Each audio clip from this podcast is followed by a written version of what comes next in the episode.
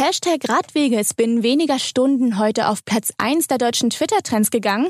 Und es wird nicht nur in den sozialen Netzwerken heftig diskutiert, sondern gerade bei uns hier auch in Berlin. Und zwar geht es um die Pop-up-Radwege in der Hauptstadt. Während der Pandemie errichtet, müssen sie jetzt eventuell wieder weg, da sie laut Berliner Verwaltungsgericht rechtswidrig sind. Der Berliner Senat hat heute Nachmittag allerdings gegen das Urteil Beschwerde eingelegt. Wie begründet der Pressesprecher des Verwaltungsgerichts diese Entscheidung? Warum hält FDP-Abgeordneter Henner Schmidt sie für richtig und zahlreiche Twitter-User eher nicht? Und warum es jetzt doch noch einen Funken Hoffnung gibt für die Pop-up-Radwege? Heute mein Top-Thema in Berlin Live. Hallo, ich bin Julien Heinrich.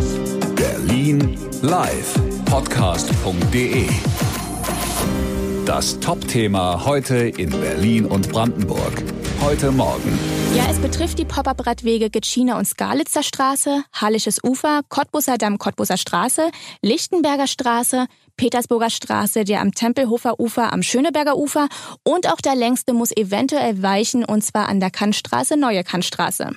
Als die Radwege vor einigen Monaten gebaut wurden, gab der Senat im Wesentlichen an, dass es in der Pandemie erforderlich sei, systemrelevante Mobilität zu gewährleisten. Dies ist alleine aber nicht ausreichend, entschied das Verwaltungsgericht, denn es muss auch eine Gefahrenlage erkennbar sein. FDP-Abgeordneter Henner Schmidt hat sich auch heute Nachmittag zu der Entscheidung des Verwaltungsgerichts geäußert. Herr Schmidt, Sie begrüßen diese Entscheidung. Warum? Den Anspruch muss man an die Verwaltung stellen, dass sie nicht einfach aus ihrem eigenen Interesse Dinge in die Welt setzt, sondern dass sie das nach Recht und Gesetz macht. Und da habe ich eben das Gefühl, dass die Verkehrsverwaltung viele Dinge einfach mal so macht und die dann langfristig nicht Bestand haben. Und das ist natürlich unseriös und willkürlich und das sollte so nicht sein. Wir haben heute Nachmittag im Berlin Live-Interview mal direkt beim Pressesprecher des Verwaltungsgerichts nachgefragt. Herr Dr. Hör auf.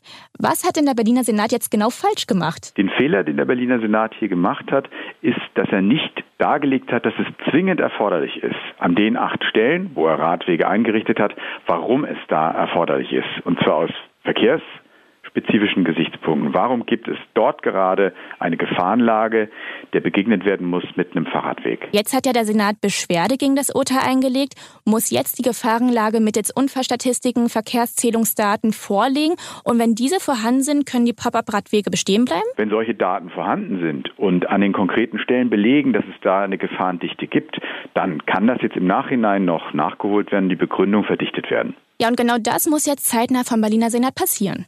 Und auch im Netz auf Twitter und Co. überschlagen sich die Kommentare. Ein User schreibt, es braucht erforderliche Voraussetzungen und eine konkrete Gefahrenlage, um die Pop-up-Radwege umzusetzen. Diese könnten nicht einfach überall entstehen. Ein anderer User entgegnet, naja, die Gefahrenlage gibt es 24-7 in Berlin.